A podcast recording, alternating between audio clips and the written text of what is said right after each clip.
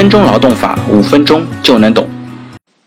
今天呢，是我们三十问搞懂带薪年休假的最后一次专题。那从第二十六个问题开始，许多用人单位规章制度规定的年休假天数长于法定的带薪年休假，有什么风险？那目前呢，根据我们国家的规定，用人单位呢可以制定高于国家法律规定的带薪年休假制度，但是不能够低于国家的规定。另外呢，用人单位可以在规章制度当中将法定的带薪年休假以外的年休假单独规定为企业的福利年假或者奖励年假，并明确规定相应的假期天数、条件和未休的处理。建议企业呢把是否可以对福利年休假或者奖励年休假进行折现规定清楚，这样呢可以减少企业的相应的风险。第二十七个问题，员工退休中途死亡。相应的未休年休假是否还可以折现？那根据目前的政策呢，如果员工存在退休或者是中途死亡的情况下，带薪年休假呢也是可以根据相应的工资标准进行折现的。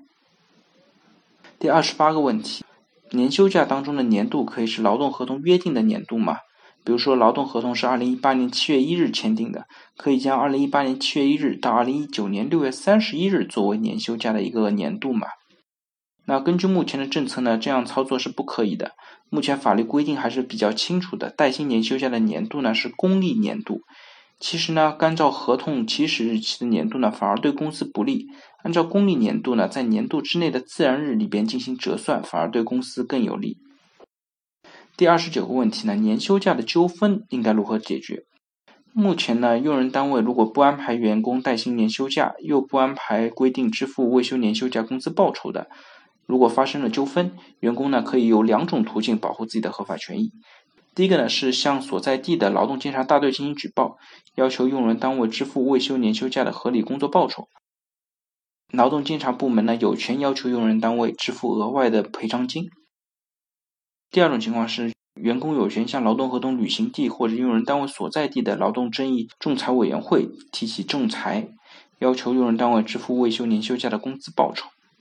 呃，在这边我另外提一下，我个人呢不太建议所有的朋友，只是因为带薪年休假没有休，呃，用人单位也没有给补偿，去进行举报或者仲裁，这种情况下呢，可能对员工之后的一些就业或者是背景调查，可能产生一些不太有利的结果。呃，都在江湖上混嘛，所以说一般来说，不要因为一些很小的事情把脸面扯破，这样呢，对于自己长期的一个职业发展也不一定是一件好事。那最后一个问题呢，是年休假折现的纠纷，它的时效有多久？根据目前的中国的政策呢，劳动争议的时效一般都是一年。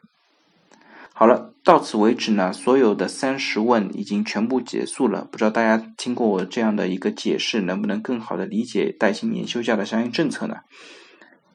如果大家对我今天的话题有任何的问题或者建议呢，非常欢迎在我的音频下方留言，也可以将我的音频转发给有需要的朋友，也许真的可以帮助到他。那我们下一期再见。